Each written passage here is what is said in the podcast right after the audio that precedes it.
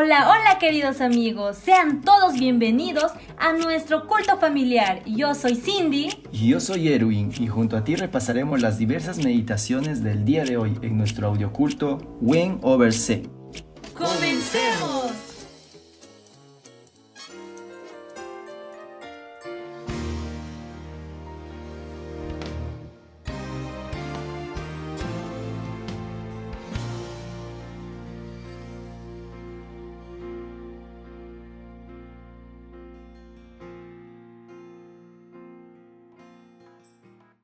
San Lucas 2 Aconteció en aquellos días que se promulgó un edicto de parte de Augusto César que todo el mundo fuera empadronado. Este primer censo se hizo siendo Sirenio gobernador de Siria. Iban todos para ser empadronados, cada uno a su ciudad. También José subió de Galilea, de la ciudad de Nazaret a Judea, a la ciudad de David que se llama Belén por cuanto era de la casa y familia de David, para ser empadronado con María su mujer, desposada con él, la cual estaba encinta. Aconteció que estando ellos allí, se le cumplieron los días de su alumbramiento, y dio a luz a su hijo primogénito, y lo envolvió en pañales, y lo acostó en un pesebre, porque no había lugar para ellos en el mesón. Había pastores en la misma región que velaban y guardaban las vigilias de la noche sobre su rebaño. Y he aquí, se les presentó un ángel del Señor, y la gloria del Señor los rodeó de resplandor, y tuvieron gran temor. Pero el ángel les dijo, No temáis, porque he aquí os doy nuevas de gran gozo, que será para todo el pueblo, que os ha nacido hoy en la ciudad de David, un Salvador, que es Cristo el Señor. Esto os servirá de señal. Hallaréis al niño envuelto en pañales, acostado en un pesebre. Repentinamente apareció con el ángel una multitud de las huestes celestiales que alababan a Dios y decían, Gloria a Dios en las alturas y en la tierra paz, buena voluntad para con los hombres. Sucedió que cuando los ángeles se fueron de ellos al cielo, los pastores se dijeron unos a otros, Pasemos pues hasta Belén y veamos esto que ha sucedido y que el Señor nos ha manifestado. Vinieron pues apresuradamente y hallaron a María y a José y al niño acostado en el pesebre. Al verle, dieron a conocer lo que se les había dicho acerca del niño. Todos los que oyeron se maravillaron de lo que los pastores les decían. Pero María guardaba todas estas cosas meditándolas en su corazón. Y volvieron los pastores glorificando y alabando a Dios por todas las cosas que habían oído y visto, como se les había dicho.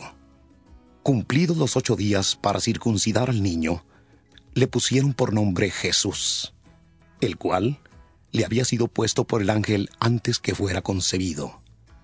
Cuando se cumplieron los días de la purificación de ellos conforme a la ley de Moisés, le trajeron a Jerusalén para presentarle al Señor, como está escrito en la ley del Señor.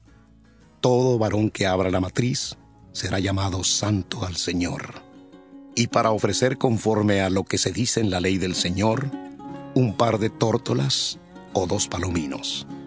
Y he aquí había en Jerusalén un hombre llamado Simeón, y este hombre justo y piadoso esperaba la consolación de Israel y el Espíritu Santo estaba sobre él. Y le había sido revelado por el Espíritu Santo que no vería la muerte antes que viera al ungido del Señor. Y movido por el Espíritu, vino al templo.